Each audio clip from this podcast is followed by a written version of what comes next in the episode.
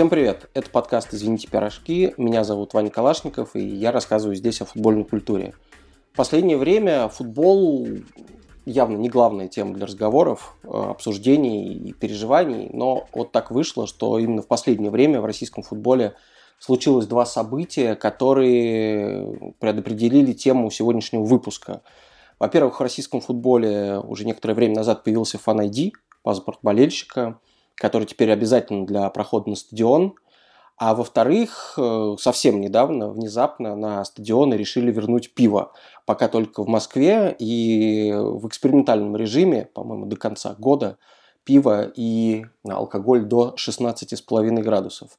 И мне кажется, что эти два нововведения теоретически могут очень заметно поменять российскую футбольную культуру – Поэтому сегодня мы, наверное, будем говорить о том, что можно и что нельзя делать на футбольных стадионах во всем мире. И попытаемся понять, когда стадион становится с территории свободы, а когда совсем наоборот. Обсуждать мы это будем вместе с Русланом, который ведет мощный телеграм-канал о фанатской культуре, который называется Pitch Invasion. Руслан, привет. Привет, привет всем, здравствуйте поскольку футбол в России так уж точно устроен строго вертикально, да, решение спускается вниз, э, правительство и локальная администрация дает деньги, и все это такое, и вот болельщики находятся в самом низу, то мы примерно в такой же структуре сегодняшний выпуск построим. Начнем с того, что болельщикам запрещает и разрешает делать государство – Потом дойдем до клубов, до э, федераций и, собственно, до самих болельщиков. Поговорим о том, как они внутри своей субкультуры фанатской регулируют собственное поведение или, наоборот, не регулируют. Ну и раз тема фан поскольку в этом подкасте она еще не обсуждалась толком, а обсудить ее очень хочется и, например, закрыть эту тему, поэтому давай прям начнем с фан-ID. Э, можешь ли ты, как человек, который вообще с, э, на фанатскую культуру смотрит э, чуть больше изнутри, чем я, вкратце объяснить вообще, зачем его ввели в России? То есть мы понимаем, что был чемпионат мира, и было желание, в том числе у государства, сделать так, чтобы там, не повторился Марсель, хотя, мне кажется, никто не собирался его в России повторять. Но так или иначе контролировать то, что происходит на стадионах во время чемпионата мира, показать остальному миру, что в России, в общем, в целом все нормально, по крайней мере, э, на территории стадионов и вокруг них. Э, ну и, в общем, да, устроить праздник футбола, как, как люди все любят говорить. Почему потом эта практика вернулась? Зачем э, российскому государству фан-ID и разделение фанатов, болельщиков по каким-то дополнительным признакам? Э, слушай, ну, на самом деле, я мог бы пуститься сейчас в какие-то конспирологические теории и огульно кого-то в чем-то обвинять. Вот. Но я, наверное, все-таки постараюсь так не делать. Я могу исключительно как-то оперировать э, информацией, которая исходит из официальных источников. Вот. Официальные источники действительно говорят о том, что нам необходимо установить нам, официальным источникам, установить э, контроль за тем, что происходит на трибунах, дабы обезопасить э, э, посетителей стадионов, в основном семьи детей, женщин, пожилых людей от возникновения всяческих экстремальных неординарных ситуаций, которые зачастую провоцируются на секторах за воротами, так называемыми активными болельщиками, фанатами, как их принято называть э, в русскоязычном сегменте, хотя, да, этот термин уже давно, скажем так, декриминализирован, э, если он, в принципе, был когда-то криминализирован вот, в остальном мире. И попытаться, наверное, все-таки ограничить возможность э, объединяться, высказываться и как-то функционировать неподконтрольно, потому что фанаты так или иначе в любом их состоянии все-таки такая общность э, весьма неоднозначная. Вот. По моим личным впечатлениям, хожу я на футбол довольно-таки давно, организованно и вот как раз на всякие там фанатские сектора, наверное, с начала 2000-х, и тогда была совсем другая обстановка – Тогда были совсем другие меры безопасности, а последние лет, э, Ну, наверное, 6-5 стадион, по моим личным впечатлениям, является одним из самых безопасных мест в городе в принципе. Слушай, я вот как раз об этом и хотел спросить. Смотри, алкоголь запрещен на российских стадионах очень давно, да? Пиротехника запрещена, по-моему, с 2014 года. Соответственно, московские клубы, по крайней мере, да и не московские тоже, уж практически все клубы премьер-лиги, как минимум, активно зазывают на стадионы людей с семьями, детьми, женщин, подруг, в общем, всех абсолютно. Э, все социальные группы, от которых, вот, по идее, э, э, которым могут эти якобы активные, необузданные фанаты навредить. А стадионы сами становятся комфортнее. Опять-таки, к чемпионату мира куча стадионов либо перестроили, либо заново построили.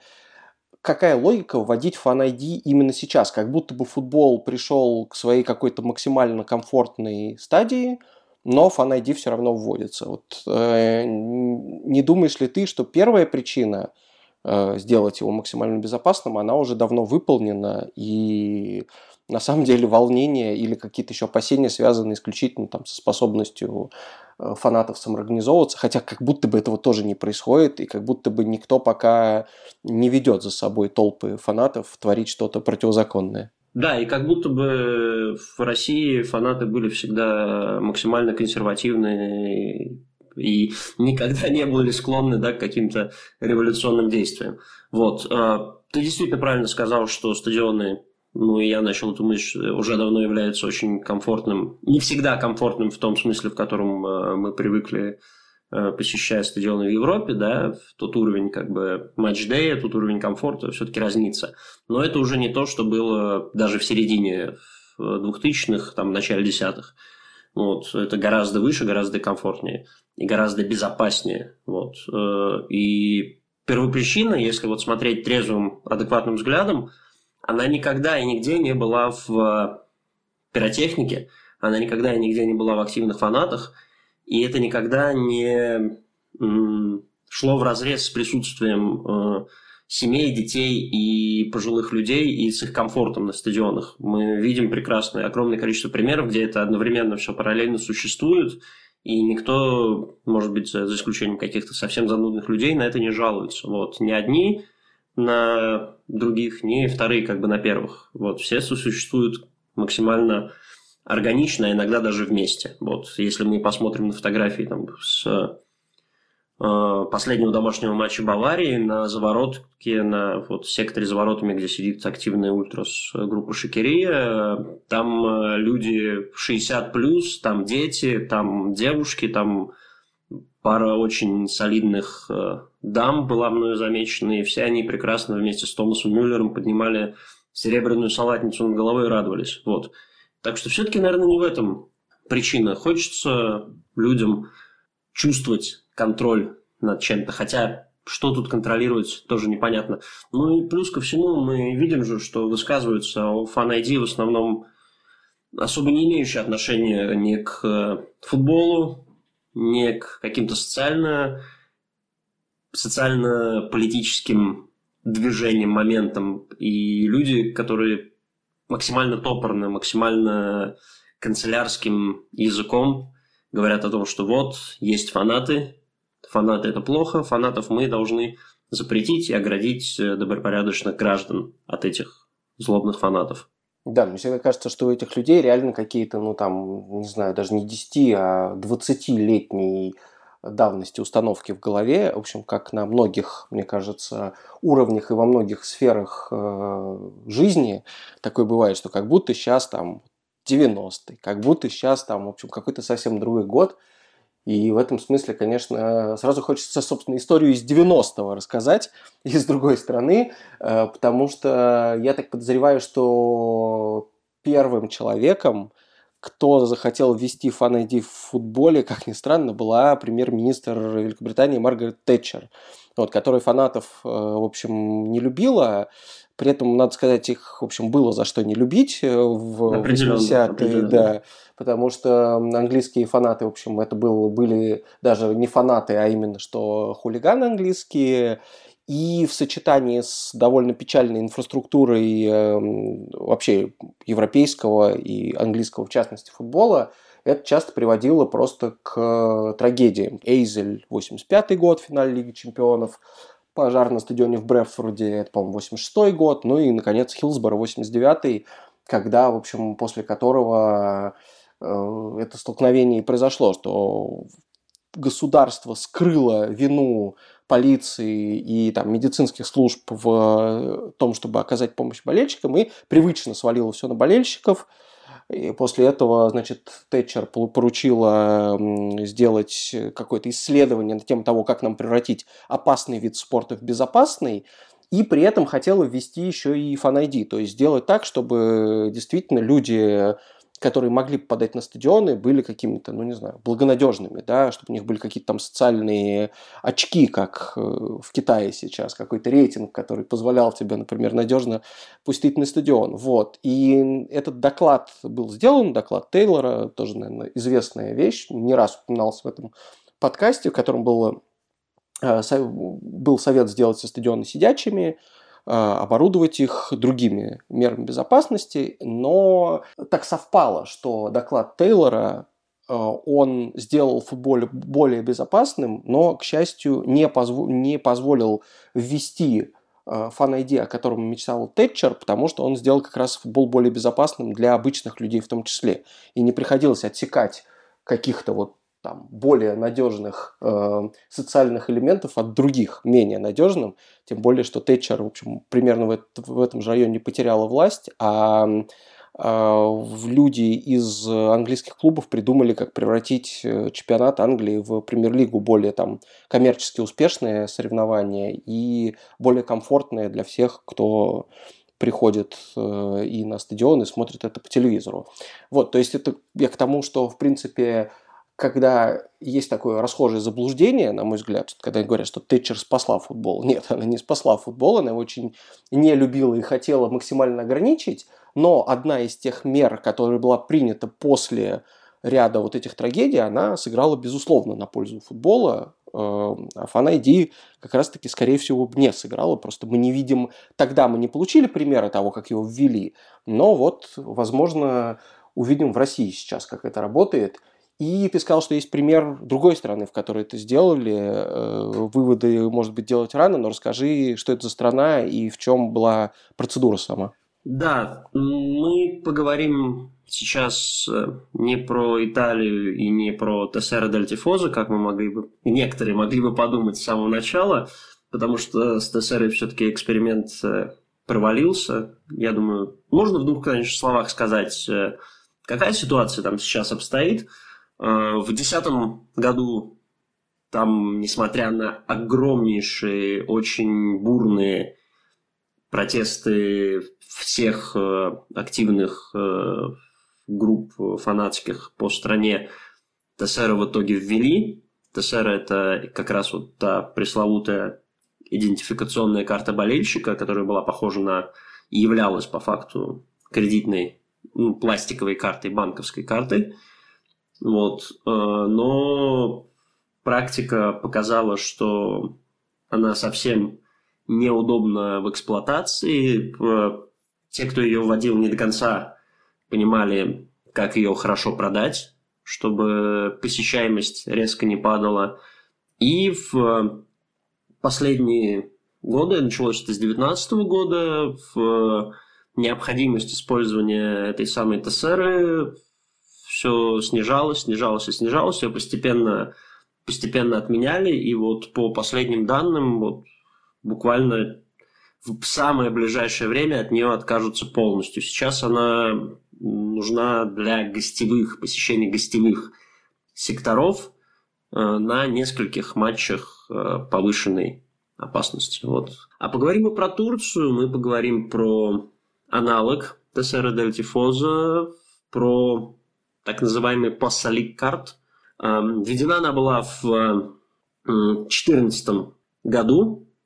Проталкивающие ее органы очень долго не могли э, обуздать турецких болельщиков, а то, что происходит на футболе в Турции, мы даже если не знаем, но примерно себе представляем по каким-то отрывистым воспоминаниям, по фотографиям, да, как где в середине э, зеленого газона стоит э, какой-то пожилой человек с ножом и флагом футболки Фенербахче. Это одна из самых, наверное, знаменитых фотографий. Фанат по прозвищу Рэмбо, если я ничего не, не путаю который воткнул флаг э, Фенербахче в центр стадиона Галатасарай, защищал его там энное количество минут от подоспевших полицейских. Постоянные драки с применением всевозможного оружия, летальные исходы. То есть э, абсолютно то, что мы все, за что мы не любим футбольный фанатизм, что мы не поддерживаем – и всячески отрицаем, это причинение какого-то чрезмерного физического вреда футбольным болельщикам. Это то, что должно... В этом, возможно, даже я, э, как представитель, скажем так, фанатской общественности, не побоюсь этого слова, э, в чем я согласен с теми, кто пытается э, навести порядок. Вот, этого не нужно. Но делается это не всегда адекватно. Вот, вернемся к Турции. Как продавали, скажем так, э, эту карту? Изначально она представляла по итогу из себя банковскую карту. Использовать ее можно было не только для посещения матчей, но и для покупки каких-то билетов на культурно-массовые мероприятия со скидкой. Вот. Э, что касается непосредственно этого банка возникло очень много подозрений и можно сказать, что это что они были оправданы. Банк этот э, был неизвестен, и, как э, показала последующая информация, он являлся дочерней компанией одного из родственников э, президента Эрдогана. Вот. А тут сразу же возникают определенные вопросы, да, с э, какой целью. То есть люди с э, логическим складом ума, ну и вообще, наверное, просто с, э, понимающие, что к чему, сразу начинают выстраивать какую-то цепочку из складывая эти факты один к одному. А что... это же было еще до того, как э, Истанбул стал чемпионом, да, который тоже новый это любимый. Было до, созда... до создания, до создания понятно. до создания клуба. То есть, когда любимый клуб Эрдогана, новый любимый клуб Эрдогана стал чемпионом, люди уже привыкли, да, к тому, что такие вещи могут да, происходить. Да, понятно. да. Даже я тебе больше скажу, это было после протестов, э, касающихся парка Гези что тоже порождает одну из э, конспирологических теорий относительно Эрдогана.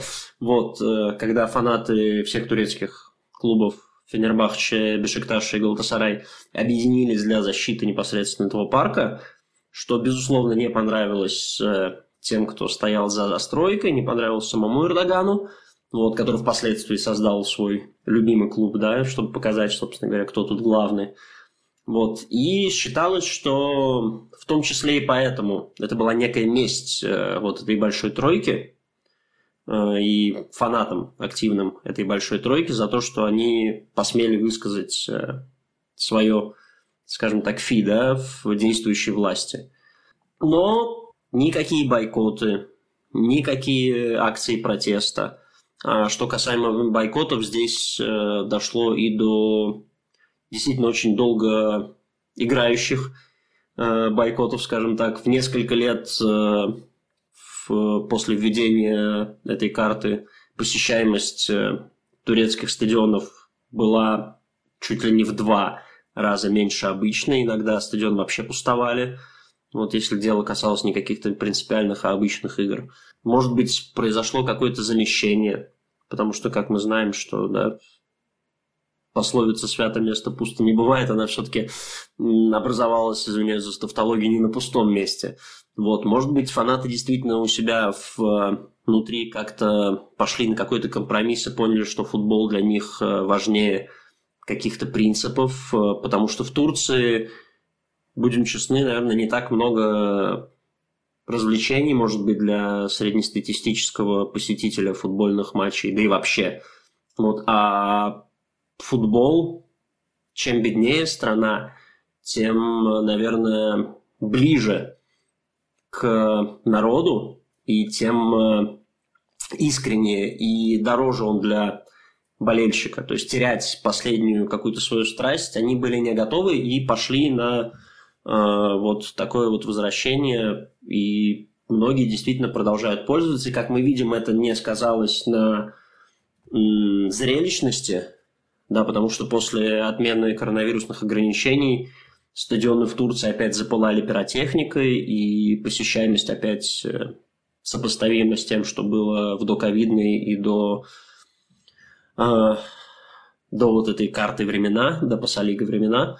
Вот. Э, так что это можно сказать, что такой успешный пример успешный пример э, введения карточки болельщиков. Ну а как ты думаешь, э, введение ID вот в России сейчас, оно э, в разных горизонтах, на ближайший сезон, на ближайшие несколько сезонов, оно тоже приведет к уменьшению посещаемости. Понятно, что есть часть людей, которые будут бойкотировать.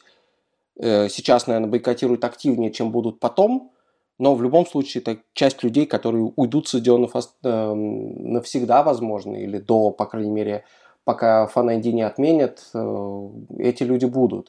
На их место придет, безусловно, кто-то еще. Но вот э, будет ли заметная разница, да, которая в атмосфере на стадионах, которая была вроде как направлена на то, чтобы привлечь новых людей, там, сделать это более безопасным и так далее. У меня вот почему-то заранее впечатление, что наоборот, часть фанатов уйдет принципиально или еще по какой-то причине, а, возможно, атмосфера станет, наоборот, чуть более пресной, и люди, которые не являются активными фанатами, они просто меньше кайф получат на, на, на этом футбольном матче, потому что комфорт и так им более-менее обеспечен, а вот атмосфера, например, при не самом хорошем футболе, как будто бы будет не такой интересной.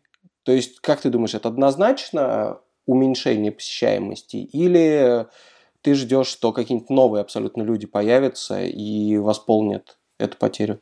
Ну, давай начнем с того, что у нас э, в последнее время, в принципе, фан-культура как таковая планомерно загонялась в рамки, планомерно, можно сказать, истреблялась, наверное, какими-то э, не совсем адекватными действиями. Вот. Э, и возможно, даже если бы не было вот такого, не было попытки вбить последний гвоздь э, в крышку гроба, пациент был бы скорее все-таки мертв, чем жив в этом плане. А атмосфера на стадионах становилась с каждым годом все более пресной.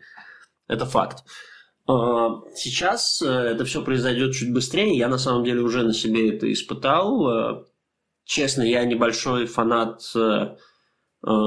отечественных матчдеев, вот в общем, потому что есть чем сравнивать, да, и я такой максималист в этом плане, я э, если я не иду на фанатку, я хочу получить э, там определенные не то что спектр услуг, но видеть, что они есть. Вот, э, понимать, у меня просто такой тоже исследовательский, я не знаю, интерес. Вот, видеть, что дают на кейтеринге, видеть, э, какая новая атрибутика готовится к определенному матчу, видеть, э, подготовили люди какой-то специфический э, концептуальный план да, для определенной игры. Э, видеть вообще, как все это, как атмосфера, какая пропускная способность на эту игру, как вообще подготовились ко всему. Вот. И честно, ходить уже вот в последние, после опять же, снятия каких-то коронавирусных ограничений, у нас они постепенно уходили, было очень сложно. Я был на майские праздники в Самаре на матче крылья Динамо, помимо того, что да, он закончился не в пользу Динамо, за который я переживаю с раннего детства, мне совсем не понравилась атмосфера. Я просто скажу как бы один факт. Фан-сектор Крыльев начал запускать волну. Сам был инициатором за запуска волны. А для меня это как бы это худшее, что я вообще ну, с, может быть, в детстве мне это нравилось, да, когда там на юношеских играх в Лужниках мы это делали, но я знаю, что как бы последняя вещь, которой должен заниматься активный сектор фанатской поддержки, это запускать волну. Это вот как бы у меня есть э, букварь, и это первое, там, что написано в нем. Больше мне не нужно никаких э, характеристик, чтобы рассказать свое мнение о том, что сейчас происходит. И в дальнейшем, да, безусловно, придут новые люди, они уже приходят, но атмосфера не будет, атмосфера не будет. И это станет просто очередным э, развлечением выходного дня из разряда пойти съездить, э, там, покататься на покатать детей на машинках в торговом центре. Ну, зато мы точно знаем, что когда ты, в общем, доберешься до возможности кому-то что-то запрещать, ты запретишь волну, очевидно, первым, первым нет, делом. Нет, нет, я, я вообще про, я против запретов, э, и волна, я считаю, это прерогатива центральных секторов, которые всегда гаснет за воротами. Мы это все прекрасно И матчи знаем. сборных еще, да? Да, да, да, да, да. Там это часто бывает. Да. Что на самом деле еще запрещено на государственном уровне, кроме того, чтобы, не знаю, быть подозрительным элементом социальным в глазах государства? Ну, есть довольно известный запрет, который в Иране до сих пор существует, на то, чтобы женщины посещали стадион. Этот запрет был введен сразу после исламской революции, там в конце 70-х, начало 80-х. И FIFA очень долго пыталась бороться с этим и говорить, что нет, вы должны разрешить, если вы хотите участвовать там, в отборочных матчах чемпионата мира или в самих чемпионатах мира. В итоге, по-моему, в 2019 году э, этот запрет под... сняли на небольшое время, в самом Иране писали люди, что в итоге пустили каких-то там подсадных, да, условно говоря, женщин, то есть женщин, которых, я не знаю как, провели с ними какую-то работу, э, отобрали из э, тоже каких-нибудь, я не знаю, родственниц э, футбольных чиновников или еще как-то, но это не были болельщицы, которые хотели сами туда прийти, купить билет, вот прям, чтобы им никто не мешал, это тоже был какой-то срежиссированный э, момент, и потом ковид, закрыли все, и сейчас э, вроде этот бан опять вернулся, поскольку FIFA, видимо, не до этого, так что вот Иран в этом смысле э, по-моему, единственная страна. Иран и Афганистан, ну, при талибах это, в общем, тоже ожидаемо. Иран и Афганистан, по-моему, остаются ре- реально двумя странами в мире. Даже Саудовской Аравии, в общем, нет такого запрета, который не пускает женщин на стадион. И, ну, понятно, что могут быть разные э, мнения на этот счет. Я выскажу свое. Это, это дичь. Я не знаю, почему это до сих пор существует. Если на что хочется и надеяться на какие-то, так сказать, э, силы футбола, которые способны к каким-то социальным переменам вести, то было бы круто, если бы в Иране вот с этого хотя бы началось. Понятно, что там много других проблем, да, и запретов страна под санкциями очень долго, под довольно мощными, но, по-моему, эту, этот запрет как будто бы снять легче всего, реально. Ну, на самом деле, я тебя, может быть, чуть-чуть поправлю, потому что я буквально на днях видел э, пост у Вити Кравченко, блогера, который сейчас уехал угу. путешествовать, э, судя по всему, вот по этому региону. И он говорит, что как такового запрета сейчас нет на законодательном уровне, но на уровне менталитета, на уровне бытовом э, женщинам все еще не рады. То есть там буквально доходит до того, что если кто-то придет, ее сначала на нее очень косо смотрят, как-то сопровождают это какими-то неодобрительными, оскорбительными, может быть, фразами. А если женщина не уйдет сама, то ее из разряда чуть-чуть так по при помощи легкой физической силы выдворят ближе ко входу. Вот. То есть в этом плане, если и законодательно, возможно, э, пошло какое-то потепление, то вот общество еще, видимо, к этому не готово. Ну, футбол только э, частичное выражение таких запретов. Понятно, что эта дискриминация не только на уровне футбола, еще много-много-много где. Вот. Но, кстати, надо сказать, что какие-то такие запреты иногда превращаются потом э, при других правительствах, других режимах, других строях э, в часть какой-то футбольной культуры тоже, футбольного фольклора. Вот, например, э, в Испании очень есть хороший пример, э, когда Франко, собственно, запретил каталонский язык и все другие региональные языки и настаивал на том, чтобы, собственно, кастильский диалект испанского был единственным в Испании. И было несколько мест, где, в общем, например, каталонцы могли на каталанском языке говорить. Это рынки и стадионы. То есть вот есть такая легенда, которая, собственно, правда, не просто легенда, на самом деле так и было, что, в принципе, на Камп Ноу, на матчах Барсы говорить по-каталонски между собой было э, не запрещено. Но из-за этого, из-за того, что каталонский был разрешен только на, в определенных местах, понятно, что какая-то идентичность э, Барселоны как клуба она укрепилась, сформировалась, и несмотря на то, что сейчас там есть претензии к Барсе, который превращается в такой, скорее, глобальный клуб, да, чем э, клуб локальный для там своей э, территории, для своих людей, э, но все равно пока, по крайней мере, эти каталонские корни они не забывают, и точно я уверен, что ни один президент э, клуба с такой риторикой выиграет выборы совершенно точно.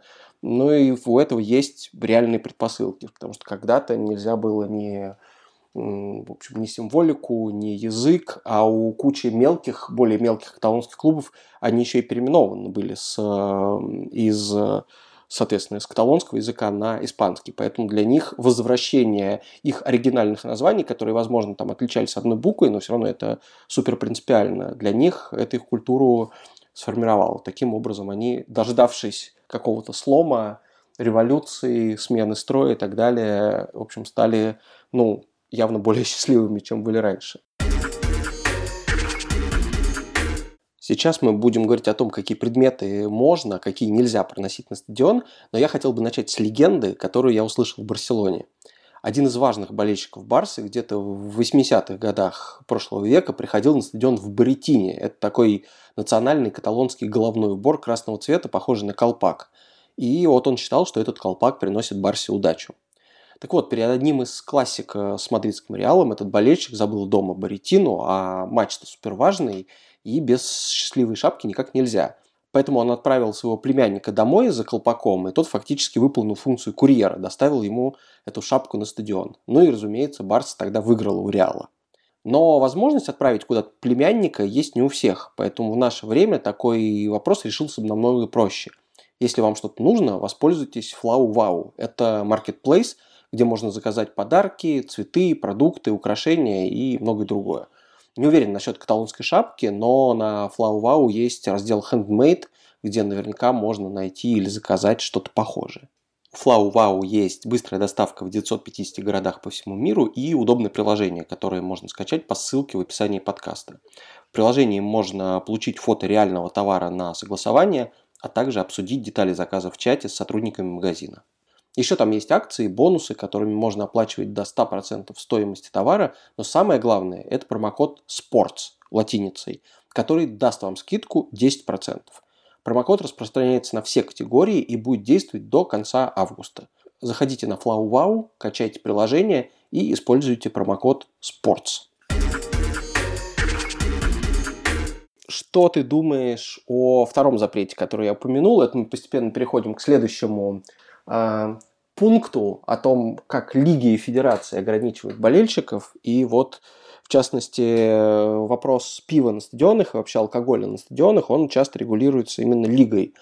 А, чем мощнее эта лига, тем чем а, выше она, да, тем больше у нее в этом смысле ограничений. То есть недаром на низших стадионах низших лиг обычно никаких проблем ни с пивом, ни с другими напитками нет, их можно приносить даже не то, чтобы их можно проносить, а их просто можно приносить, потому что на, там, на э, например, пятой испанской лиге тебя просто никто никогда не досмотрит, и ты можешь прийти абсолютно с чем угодно, хоть с рюкзаком пива и пить его весь матч. В этом нет никаких проблем. Но вот на уровне что Ла Лиги, что Премьер-лига Российская, это запрещено. Э, как ты думаешь, возвращение вот в этом экспериментальном режиме до конца года, что оно нам даст, на что это будет похоже, и есть ли вообще такая проблема э, выпить на сегодняшнем российском футболе? Люди ее решают, я так понимаю, успешно, или все-таки этот запрет э, как-то ограничивает людей? Да, ну, во-первых, я сразу оговорюсь, что в этом топике я тоже буду смотреть, скажем так, как сторонний наблюдатель, поскольку сам алкоголь не потребляю уже достаточно долгий период времени. Вот, э, поэтому я, скажем так, не заинтересованный напрямую лицом, но все-таки как сторонник э, определенного рода свобод, да, я считаю, что э, легкий алкоголь до определенного там количества градусов, об этом уже должны эксперты думать, вот, и размышлять, до какого, должен быть разрешен в любом случае, вот, потому что мы, э, опять же, знаем примеры, когда не только на низших лигах совершенно спокойно можно и до матча купить на территории стадиона и в перерыве, и вообще как бы можно даже на сектор совершенно спокойно с пивком зайти. Вот где-то нельзя зайти на сектор, но можно пить э, в чаше стадиона, вот как, например, в Швеции.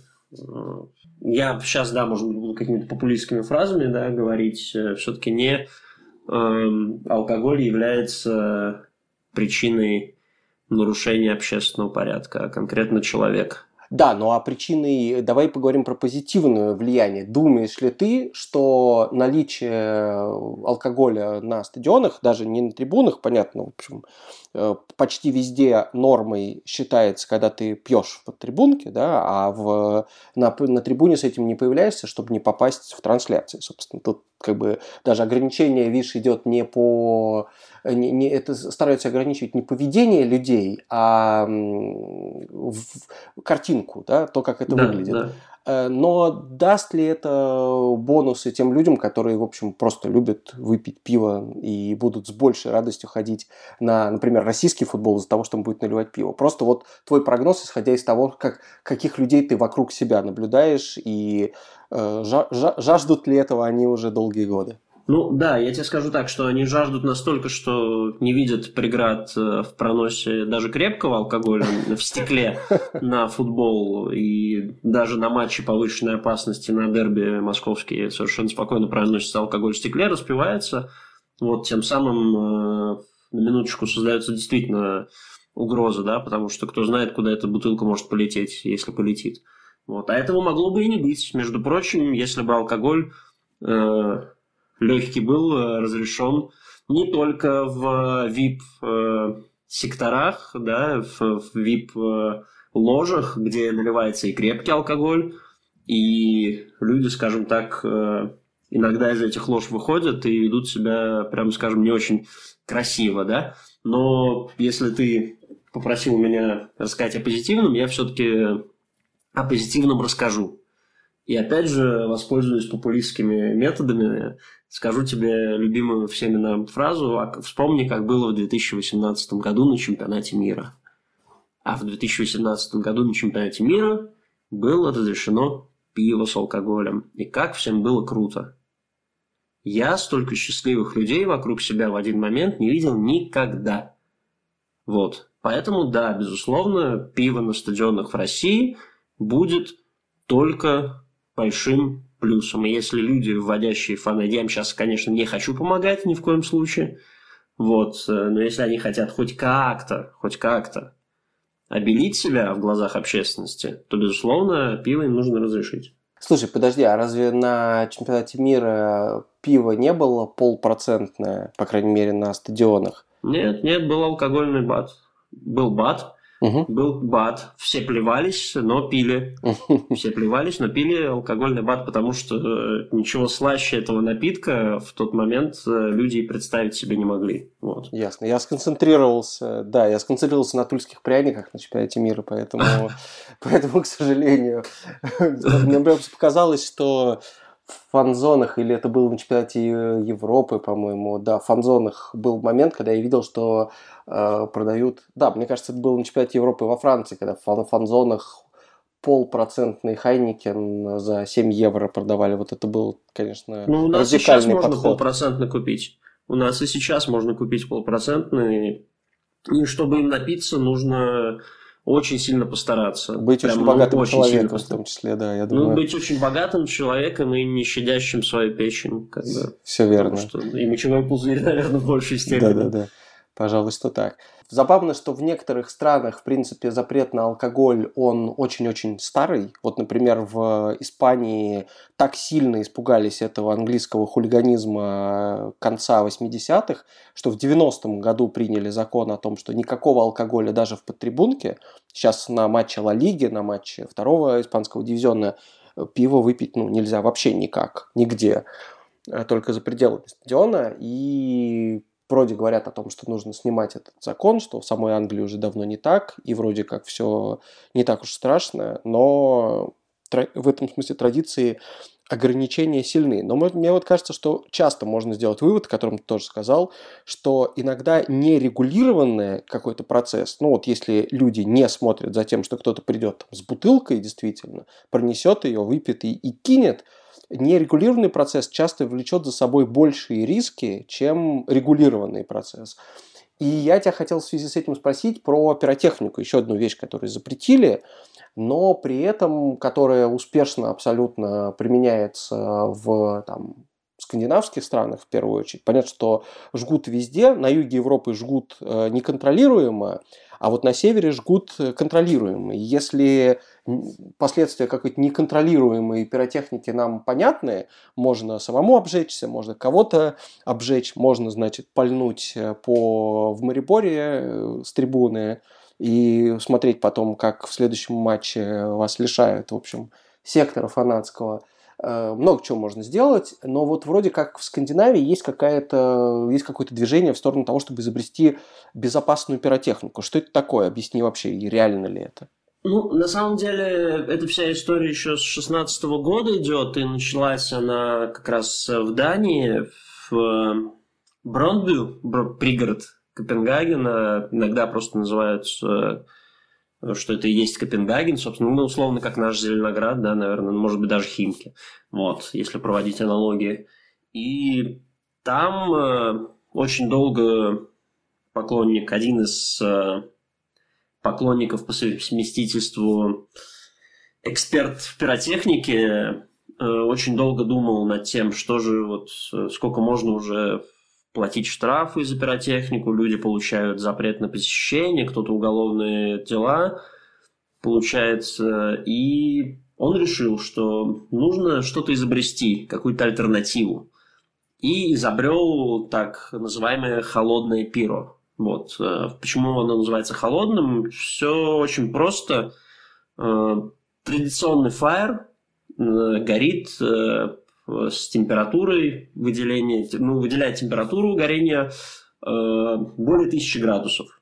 Вот. Э, холодный же пиро порядка не больше трех сотен. То есть разница существенная, если сравнить с... Э, ну, это что-то похожее на вот этот э, так называемый... Я не помню, как называется самая простая римская свеча, может быть, что-то такое вот, что зажигается у нас на Новый год. Э, Бенгальский огонь. Ты даже виду, безопаснее да? бенгальского огня. То есть ты, ты можешь провести рукой по этому пламени и не получишь ага. никакого ожога абсолютно. Вот.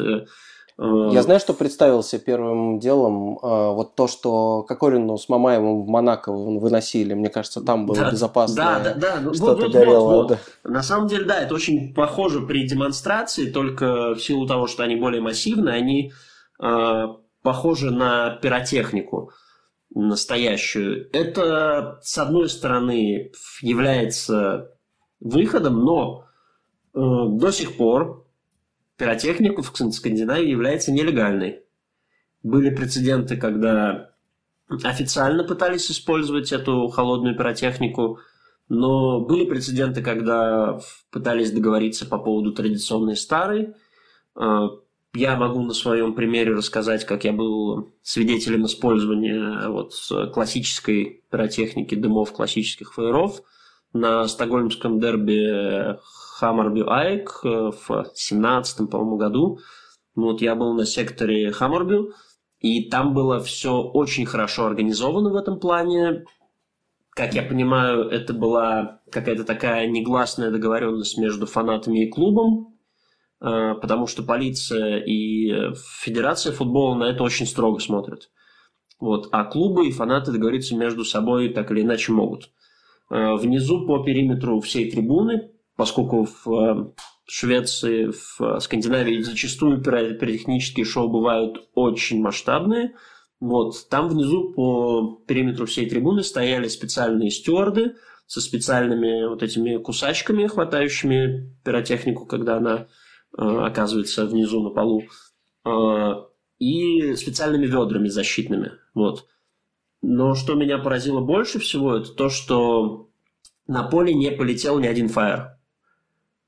То есть э, ребята из Хаммербю, видимо, настолько чтили вот эти договоренности, что и понимали, что в будущем вот один брошенный фаер в будущем, скорее всего, может их лишить вообще, в принципе, вот этого отсутствия вот этих заморочек, да, с э, зажиганием пиротехники. Э, они спокойно, да, с, он догорал, они его кидают под ноги, он тухнет, они скидывают его вниз и его утилизируют.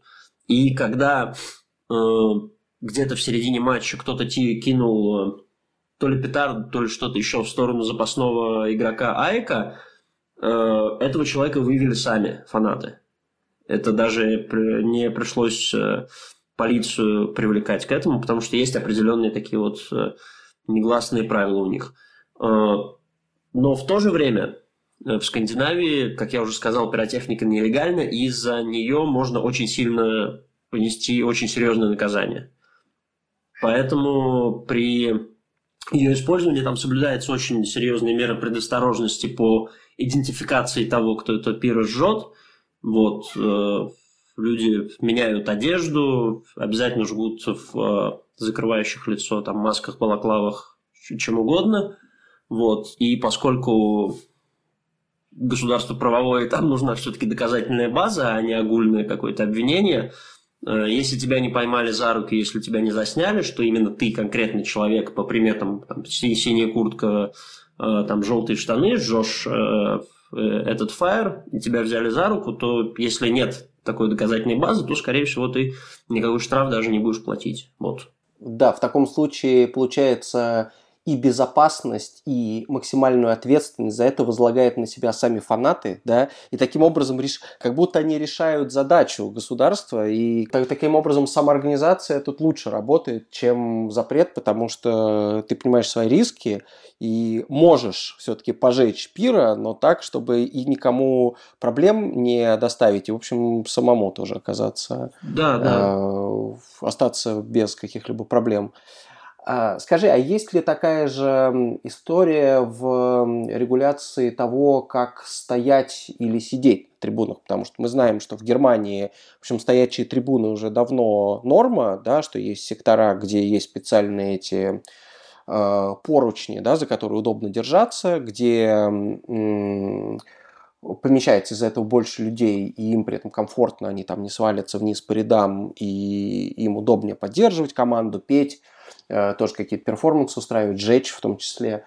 И даже Англия, в общем, который, собственно, как я вначале сказал, все началось с доклада, доклада Тейлора и переоборудования стадионов э, в сидячие, даже они сейчас потихоньку возвращаются к этой идее, чтобы были стоячие сект, сектора, сектора, по крайней мере, на трибунах, правда, с опцией сидения по-прежнему, то есть место, где можно и сидеть, и стоять, просто делать это чуть удобнее.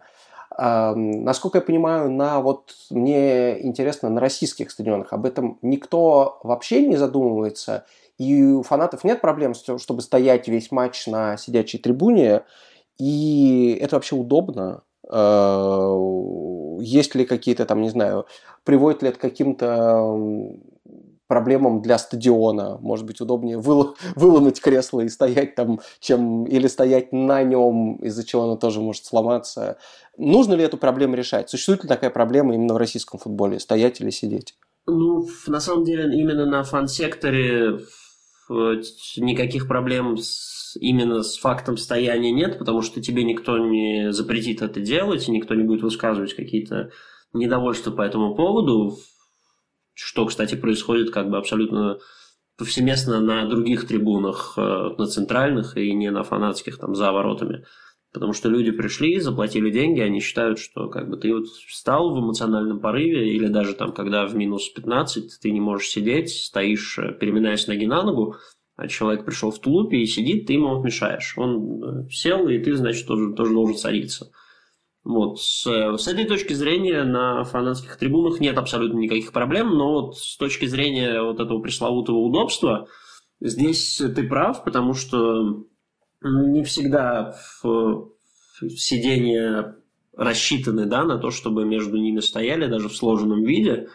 Вот, при каких-то эмоциональных моментах э, во время после забитого мяча там, или каких-то еще когда происходит вот всеобщий экстаз, объятия, танцы и все такое прочее, да, постоянно люди валятся друг на друга, как-то у них там зажимаются ноги, можно получить какую-то травму, и вообще как бы не очень это комфортно. С одной стороны, конечно, мы не за комфортом на фан-сектор идем, вот, но этого совершенно спокойно можно и избежать. Вот, как ты приводишь пример замечательной Германии, да, со стоячими трибунами, где можно и в порыве радости сбежать вниз к заградительной вот этой решетки, сетки, не знаю, чему еще, там залезть на нее, порадоваться или не залезать, просто как бы почувствовать себя ближе к полю, ближе к игрокам, просто как-то вот этот момент э, эмоций выпустить, да, вот, здесь все чуть посложнее, вот.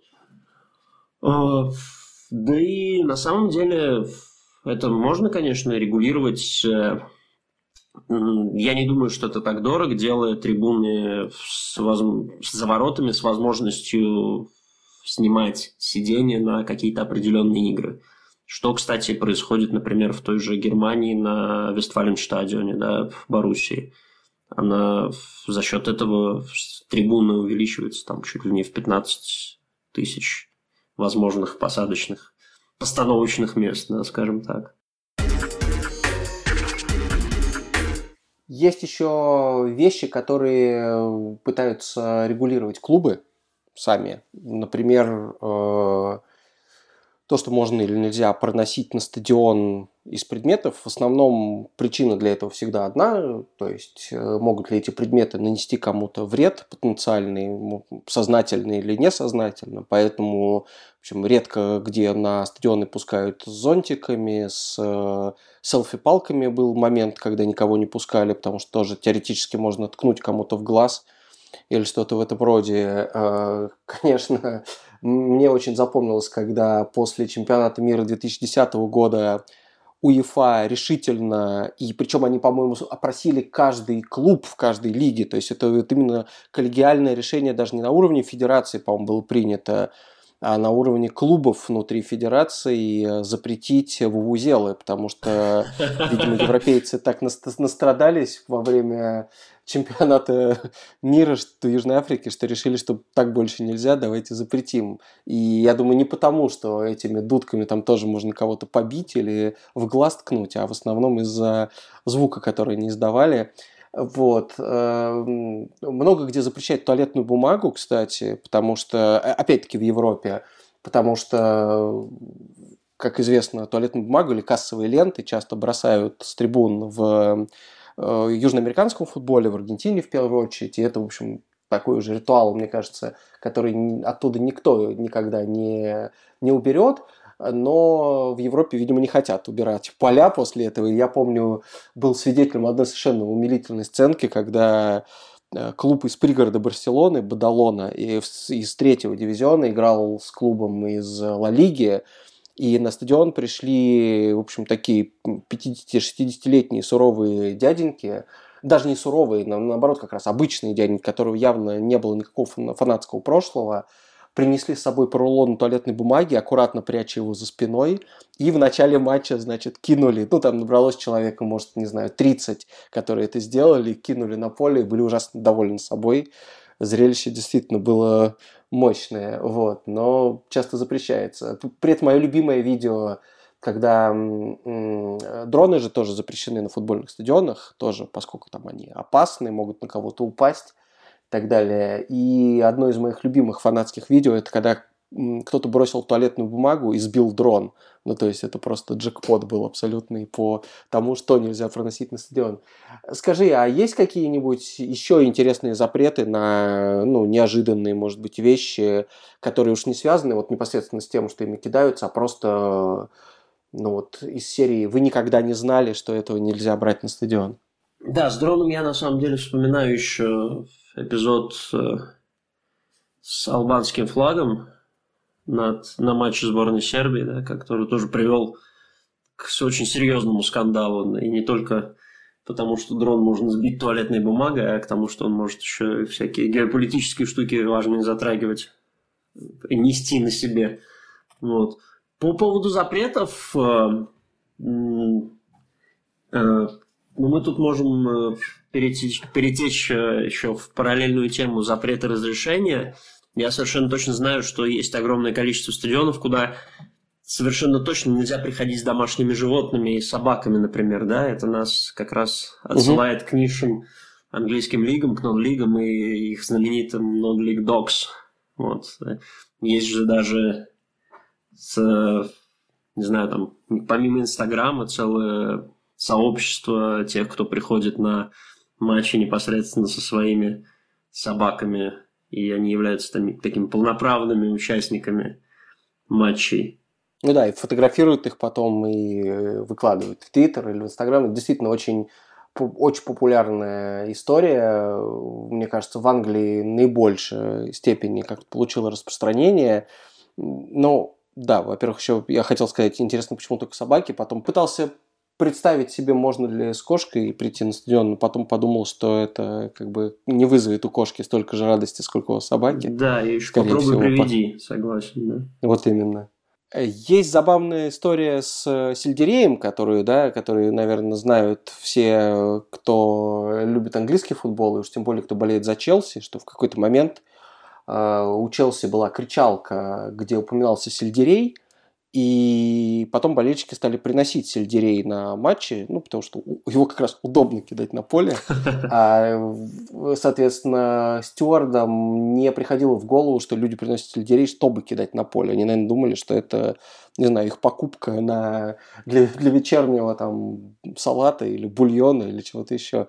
Вот. Э, в итоге стали сельдереем закидывать игроков, и был даже какой-то запоминающийся финал Кубка Лиги в 2007, по-моему, году, где э, еще Сеск Фабригас попал в кадр, как он держит, значит, брошенный в него сельдерей и не понимает, что вообще происходит. После этого непосредственно на стадионе Челси сельдерей запретили. И, наверное, таких странных запретов, в принципе, кое-где можно найти вот такое. Или любопытно, что всем известная свиная голова, которая в лучшую фигу полетела, после того, как он из Барселоны в Реал перешел, привела к запрету на пронос а, любых, как-то это сформулировано в Испании хорошо, в общем, любых объектов животного происхождения, скажем так. Вот, то есть... Неживых. Да, причем, я так понимаю, принести свой сэндвич на стадионы, это вообще главная гастрономическая традиция Испании, принести завернутый в фольгу э, сэндвич, есть его на стадионе, это можно. А вот отдельно, наверное, не знаю, кусок ноги хамона, наверное, уже нельзя, скорее всего. Слушай, мне вспоминается еще, конечно, э, не столько запрет, сколько эпизоды определенные, которые могли повлечь за собой э, полноценный запрет, но они всегда, скажем так, не, не, не так однозначно трактуются.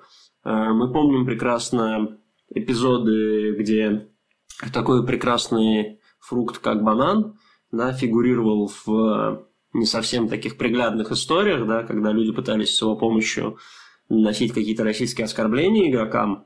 Вот. А, но вот, например, в той же Германии э, банан в этом отношении максимально декриминализирован. Во-первых, потому что то есть на сленге, на немецком, банан значит что-то типа тупость. Вот. И можно увидеть огромное количество баннеров, что, где там рисуют банан и пишут «это там типа банан». То есть матчи по понедельникам – это банан. Это матчи по понедельникам – это тупость. Вот. Еще есть... Э, здесь, может быть, конечно, такой не совсем э, э, позитивный у этой истории есть смысл, и она может какой-то негативный флер за собой повлечь, но для э, очень узкого, скажем так, это очень внутренемецкая история.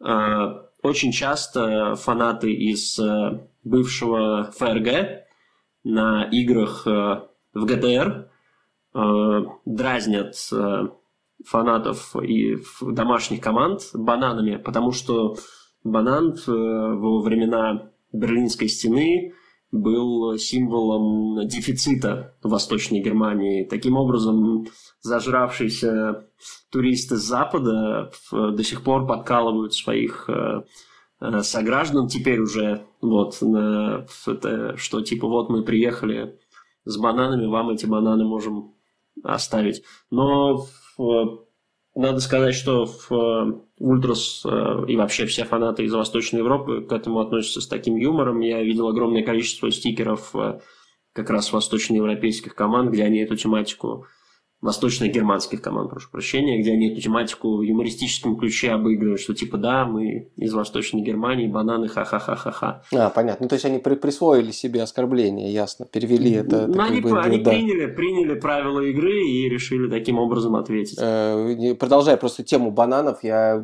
честно не знал про это значение в Германии, и есть же какая-то такая присказка, не помню откуда она взялась, что иногда банан это просто банан. Да, да, да. Э, но мне кажется, у нее есть какой-то сексуализированный да, смысл. Да, но э, кажется, в футболе банан это никогда не банан, это никогда что не банан. у него слишком много да, у него слишком много значений. И первое, о котором мы говорили, сейчас ты про Германию рассказал, а еще же была традиция, которая возникла ну просто на пустом месте в 80-е, по-моему, или в конце 70-х в Англии, когда болельщики Манчестер Сити стали приносить надувные бананы на трибуны, это был просто один конкретный болельщик, который, видимо, решил, вот он принес э, надувный банан, может, у него он просто был, я не знаю, у ребенка отобрал, надел на него голубую шапку и голубую майку Манчестер Сити, и просто, ну вот, пришел с другом на стадион. Почему-то ему показалось, что так э, будет весело. И потом, соответственно, они стали брать болельщики Сити эти бананы,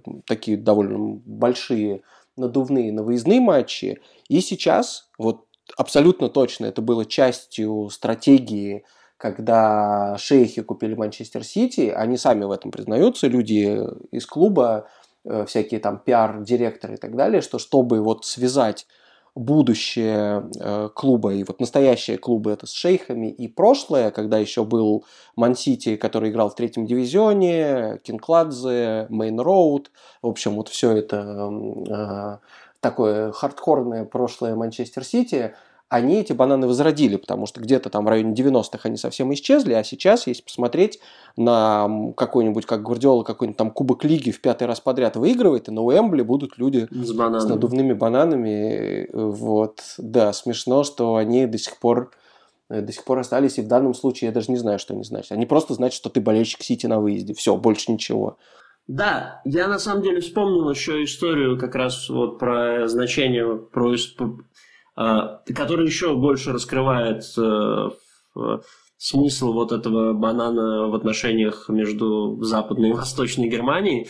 У Динамо Дрезден есть э, такая знаменитая кричалка «Ост, Ост, Ост Дойчланд». Это когда вся трибуна берется, берет друг друга за плечи и они начинают двигаться влево-вправо, напевая вот этот «Ост, Ост, Ост Дойчланд».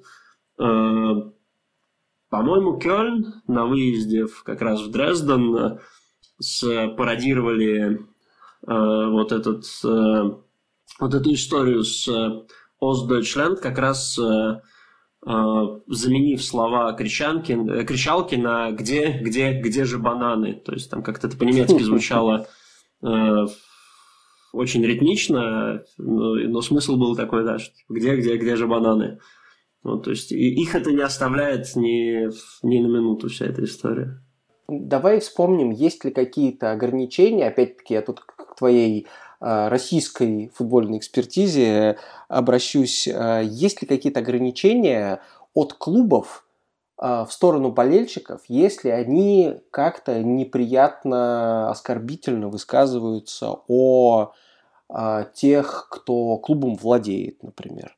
А, если они будут делать, ну, вот, вывешивать баннеры против владельцев клуба или оскорблять кого-то прям, ну, вне его футбольной деятельности, да, как вот, например, болельщики, ну, это, правда, не совсем в адрес клуба, но вот болельщики Испаньола, например, оскорбляют Шакиру, да, жену Пике, просто потому что это как сказать, потому что я, я думаю, ну, потому что это обиднее, да, просто-напросто, потому что Пике футболист и, в общем, наслушался о себе много всего, и потом, как он сам Э, я думаю, он сам э, Эспаньол в ответ оскорбил куда больше раз и куда более эффектно.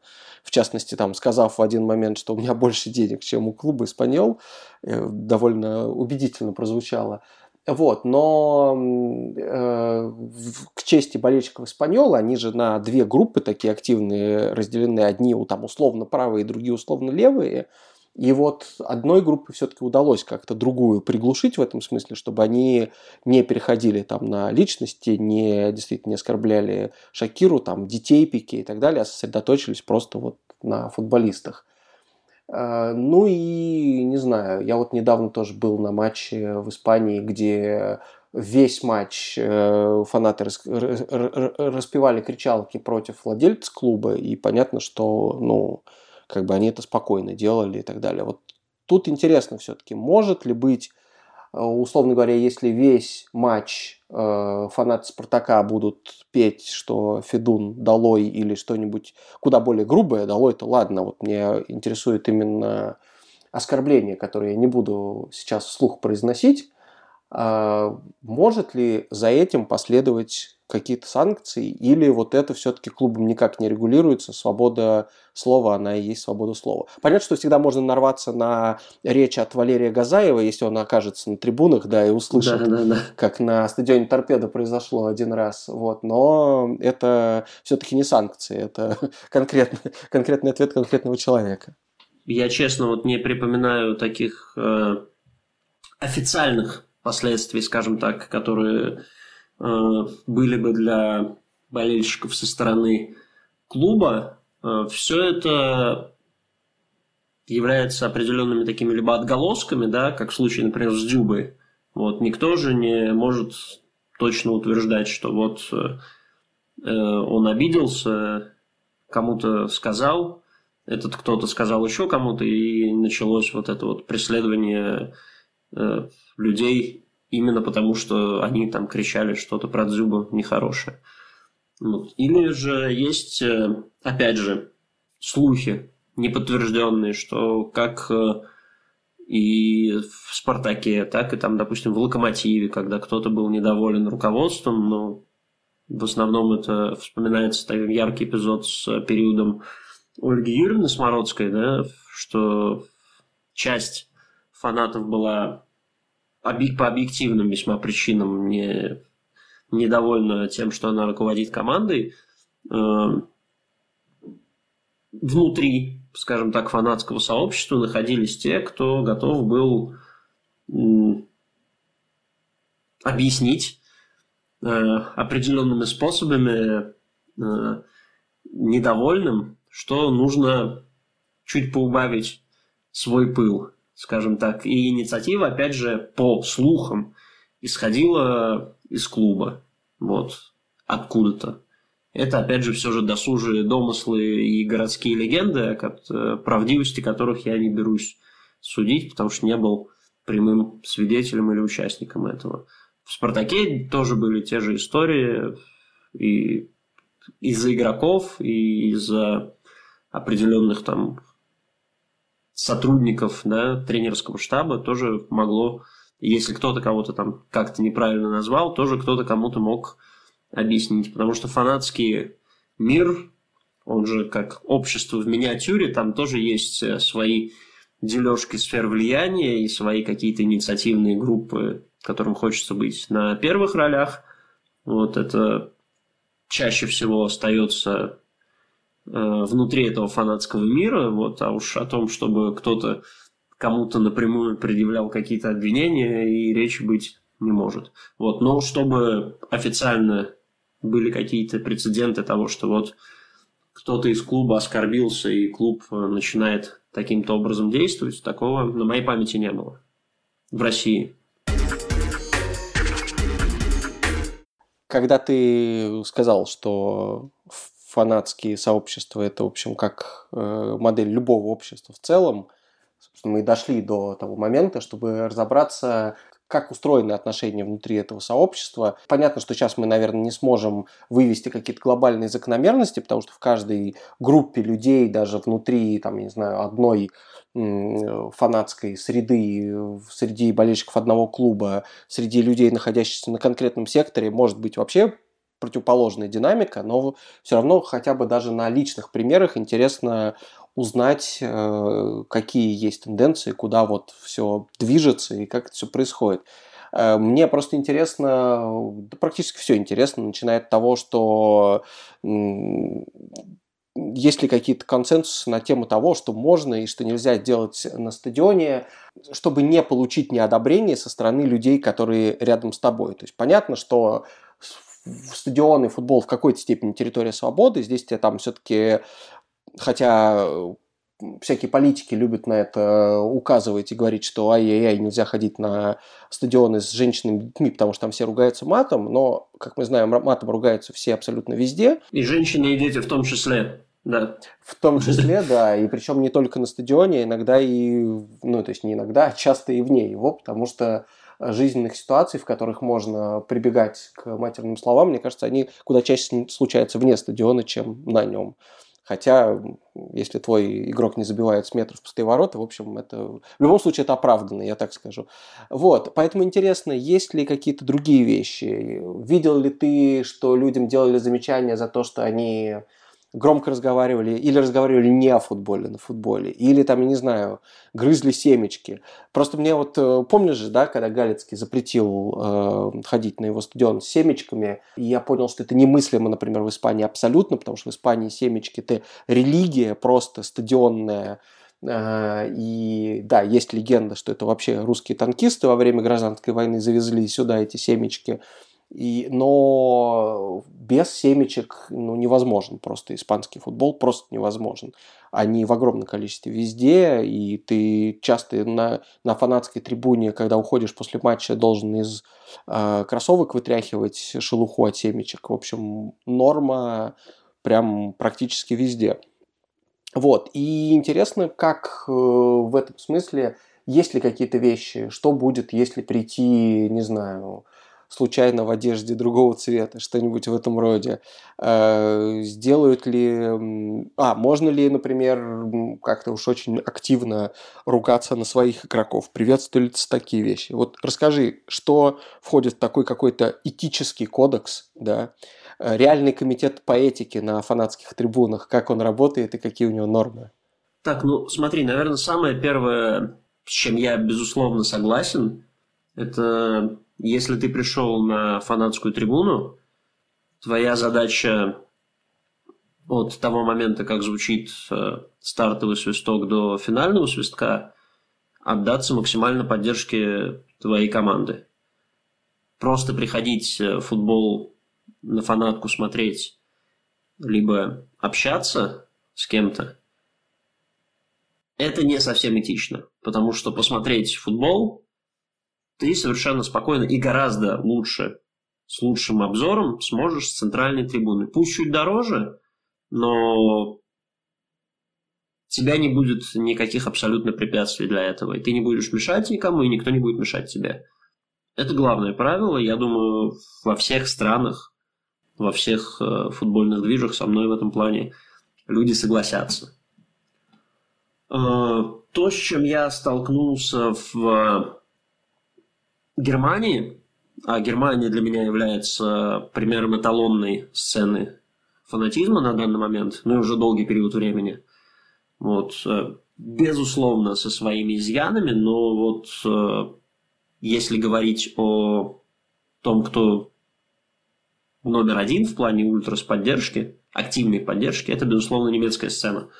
Вот. Об этом тоже можно отдельно очень долго говорить, э, с очень яркими примерами я столкнулся с тем, что на секторе снимать и доставать телефон нельзя. И тебе за это предъявят не э, двухметровые накачанные метановые татуированные парни в бригадных футболках.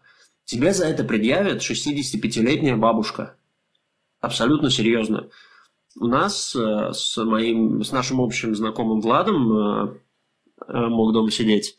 Был эпизод когда мы были в 2018 году на дерби Гамбурга, э, Гамбург, он же Хайнсфау Сан-Паули, на выездном секторе э, на стадионе Гамбурга. И Влад, поскольку ну, понятно, зачем мы поехали туда. Мы поехали туда за контентом. Вот. Пилить контент, а, да. Да, да. И Влад достал телефон, э, но он как человек как бы сведущий, естественно, не снимал ни лиц, ничего такого, просто сзади общую фактуру с, заснял там как раз шоу-перформанс на противоположной трибуне, и в этот момент просто сбоку подходит дама, ну вот я честно, за 60 в атрибутике и начинает активно на немецком нам что-то объяснять. Я, поскольку ближе к ней стоял, я на английском ей отвечаю, что все нормально, типа мы из России, мы не полицейские, мы не будем ничего выкладывать, мы граундхопперы, мы все прекрасно понимаем, никаких лиц, ничего. Э, она мне не поверила, мне пришлось показать ей типа мои фотографии в телефоне, где там действительно нет ни лиц, никаких записей секретных э, переговоров, ничего такого чтобы она нам поверила. И после этого она на нас смотрела как бы более-менее нормально. То есть, э, а ее претензия была именно к тому, что вы как бы снимаете людей э, и фанатов, которые не хотели... Да, То есть это вопрос безопасности Безоп... и нет, приватности. Вообще, в принципе. Я в просто принципе... на секунду подумал, что, может быть, э, она хотела, чтобы вы пели и поддерживали команду и не отвлекались. Или в это вот числе, вопрос скорее В том приват... числе, а. конечно, конечно. Все, что происходит... Вот э, немцы, как я уже сказал, в этом плане максимально приблизились к той Италии, которая была еще до эпохи гаджетов, где все зародилось. Вот и у них вот есть вот это ультрас менталити, это свод неписанных правил, которые они э, чтут. И среди этого действительно очень на высоком месте стоит э, вопрос безопасности. Вопрос безопасности у немцев в принципе очень э, такая щепетильный момент. Там все, что касается персональных данных, Э, не дай бог что-нибудь там не так пойдет, э, люди выйдут, начнут, э, задолбают правительство до того, пока они как бы это все не отменят к чертям собачьим. Слушай, мне сделали замечание, когда я фотографировал собаку на улице, кстати, тоже вот Да, нельзя, нельзя, нельзя, такой, нельзя. Да. Это, конечно, конечно, все, все, что не, ты на что ты не получил разрешение, это нельзя, и это, в принципе, правильно.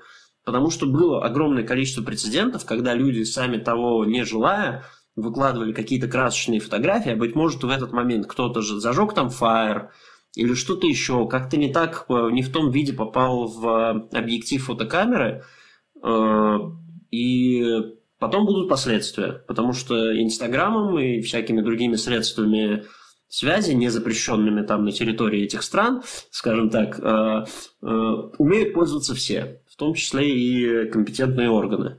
Вот. Что касается э, вопросов э, более каких-то таких э, прозаичных, что ли, да, по поводу семечек, но это уже все частности, на самом деле. У нас вот, опять же, в локомотиве, я знаю, девушкам нельзя до определенные там сектора заходить, потому что ребята считают, что девушки отвлекают, да, при том, что я знаю, что в том же скажем так, э, среди тех, кто активно поддерживает э, локомотив, в том числе и на заворотке, но не на тех секторах, довольно-таки много девчонок.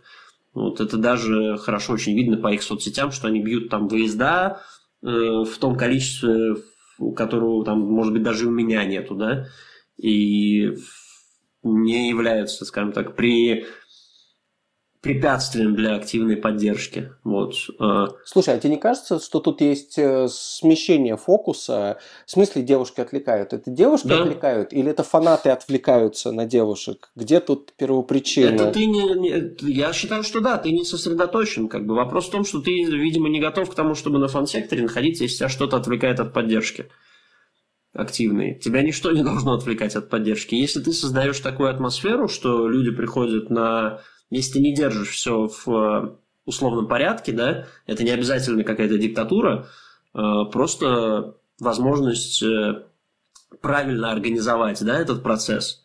Он далеко не всегда строится на каком-то авторитарном мнении, хотя зачастую это так. Вот. И то значит, ну, нужно обратиться прежде всего на себя с вопросами. Ну да, то есть было бы логичнее какой-то делать этот процесс каким-то инклюзивным, в смысле делать так, чтобы девушки, приходящие на сектор, э, чувствовали себя комфортно, все остальные чувствовали себя нормально, и все поддерживали команду. Да, то есть, как чтобы бы, люди приходили не ну, больше, больше условно. людей это не меньше людей, конечно, да, потому что... Что тоже как бы прекрасно, я считаю. Если люди познакомились на футболе, значит, у них есть общий интерес, они потом придут вдвоем, будут вдвоем как бы активно себя вести. Вот. Что касается, опять же, тех вопросов, если мы возвращаемся к безопасности, то есть всегда специальные люди, доверенные, которые сфотографируют, которые определенным образом это обработают и потом выложат. И это будет очень красиво. И э, лучше подождать этих фотографий, которые будут через день, чем ставить под э, какую-то угрозу невольную, возможно, не специально, тех, кто э, не хотел бы в этом положении оказаться. Да? Э, все в основном касается внутренних э, порядков. Как ты говорил, все разные, все движи, все группировки различные, у всех свои какие-то внутренние моменты, да. Ну, вполне логично, что если ты окажешься, там, не знаю, в футболке э, Атлетико Мадрид э, на Ваекасе, да, на, в секторе Рая Валикан, ну, во-первых, ты там не окажешься ни в коем случае, но если вдруг так произойдет, то лучше не надо. И наоборот, соответственно, лучше не надо. Никто не будет смотреть э, игровая это футболка, бригадная это футболка или что-то еще, какой-то ты, э, скажем так, специальный человек или случайный пассажир прилетит совершенно точно, и в этом виноват будешь только ты по своей невнимательности. Вот. Э, то же самое, наверное, касается каких-то не столь явных э, противостояний у которых есть политическая подоплека в том числе, не только, но в том числе, а, но и вполне таких э, обыденных, опять же, не знаю, в голове пример Германии, там тот же Франкфурт э, с каким-нибудь Майнцем, у которых взгляды плюс-минус на жизнь одинаковые, ну, совершенно точно не должны пересекаться в одном общем пространстве. Как-то так. Каких-то прям конкретных странных запретов на Вувузелы, ну, понятно, что ну, никто в здравом уме не придет на фан-сектор с Вувузелой. Ну, это совершенно понятно. Ну, теперь уже нет, это правда. Это правда, да. Точно так же, как и с обычной дудкой, на самом деле, которые, вот, мне кажется, на чемпионате мира были. И я вот помню, что люди делали замечания друг другу, что, ну, ладно, один раз дунул, но больше, больше не надо, потому что это, конечно, совсем не, не в духе просмотра футбольного матча. Я просто вспомнил, что бывают тематические какие-то либо выезда, либо э, домашние матчи, там в той же Германии, когда там объявляется там Ален Рот, там Ален Вайс, э, где ты все должны присутствовать э, в одежде одного оттенка. Вот. Это опять же, наверное, тебе никто не укажет на выход, да, но тебе будет самому не совсем комфортно, когда все вокруг тебя там в синем, а ты пришел там, не знаю, там в красном каком-нибудь или в другом э, нейтральном, в черном цвете, да, который ты обычно носишь. Э, будешь выбиваться из концепции. Тоже опять нужно самому думать заранее об этом. А, напоследок вот о чем тебя хотел спросить. Э, можешь ли ты вспомнить какой-то самый безумный матч, на котором ты был, в смысле атмосферы, где все было, не знаю, все было дозволено, все было максимально хаотично, все было как-то, ну, в общем, что не было похоже ни на какое соблюдение безопасности, возможно, было даже пугающими местами или, наоборот, слишком весело. У меня просто есть совсем свежий такой пример, э, когда я попал на один из первых матчей после снятия всяких ковидных ограничений – и команда, на которую пошел, называется Европа. Она играет в Барселоне, в, обычно в четвертой лиге. Очень старая команда, всего на 8 лет моложе Барсы. И, в общем, никогда... Ну, она играла в самой какой-то первой Ла Лиге в 30-х годах, но после этого выше третьего дивизиона не поднималась. У нее есть, естественно, какая-то своя э, фанбаза. И вот они за 20 с чем-то лет впервые пробились в Кубок Короля, в самый первый квалификационный раунд, потому что выиграли вот свою, свою группу в четвертом дивизионе.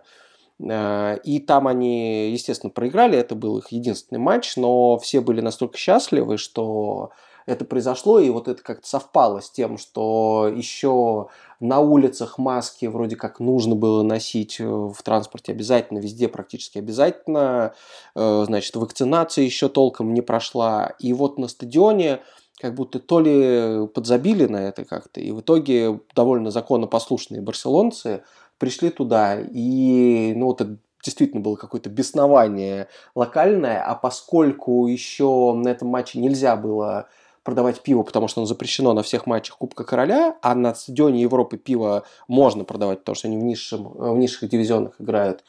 Не знаю, специально или случайно, как это вообще произошло, но на стадионе, там, где вот обычно наливают пиво, стояла вот эта вот тележка, в которой внизу стоит кеги с пивом и кран.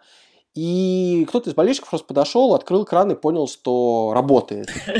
И люди сами себе, пока это пиво не кончилось, просто наливали пиво. Там была, видимо, какая-то вот неполная кега с э, предыдущего матча или что-то в этом роде. И они, пока ее не выпили, в общем, не останавливались. Это было очень весело, совершенно безопасно, но было видно, что никакой, конечно, никакого порядка на таком матче не может быть даже близко. Был ли ты на каком-нибудь безумии подобном? Ну, я пытаюсь э, вспомнить э, в позитивном ключе. Вот, ну, в силу того, что там я довольно-таки давно на матче в России хожу и застал, скажем так, смутные времена, да, с, со всеми этими историями, с э, драками на стадионах, с э, креслопадами и прочими прелестями – вот. Про них все прекрасно знают, они есть в хронике. Вот, и это, мне кажется, не то, о чем стоит как бы прям так уж сильно ностальгировать, вот, э, потому что, в принципе, как бы в некоторых странах это еще никуда не исчезло. Если прям хочется что-то подобное испытать, можно туда поехать.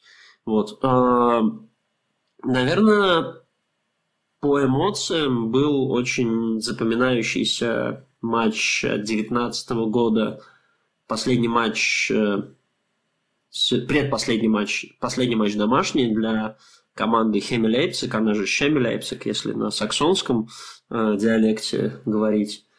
Э, это был сезон 18-19, когда они по окончанию сезона выходили из Оберлиги в Северо-Восточную региональную лигу. То есть, получается, из пятого в четвертый по рангу немецкий дивизион, из которого уже можно подниматься там в трешку, а трешка это уже, считай, почти почти Бундеслига, ты уже на Альянс-арене одной ногой играешь.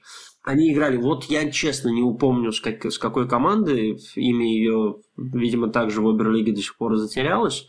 Впечатление реально ярчайшее, потому что это был не просто матч-дэй, это был целый уикенд. Э, суббота пришлась на День защиты детей – это, по-моему, то ли первые дни июня, то ли конец мая, что-то такое. Я помню, июня, что да, было очень раз. жарко. Да, да, наверное, наверное, да. Вот. И э, за день до игры э, на стадионе был организован праздник. Праздник был организован клубом и фанатами. То есть там люди в бригадных футболках готовили еду, водили экскурсию по стадиону, как-то э, играли с детишками в футбол очень крутая семейная атмосфера. И на следующий день, прямо с утра, мы приехали туда с ребятами, и приехали еще э, друзья э, Хеми из Франкфурта, из Айнтрахта, у них очень такие дав, давние приятельские отношения. Началась подготовка вот к этому к масштабному перформансу, все было максимально круто, красочно.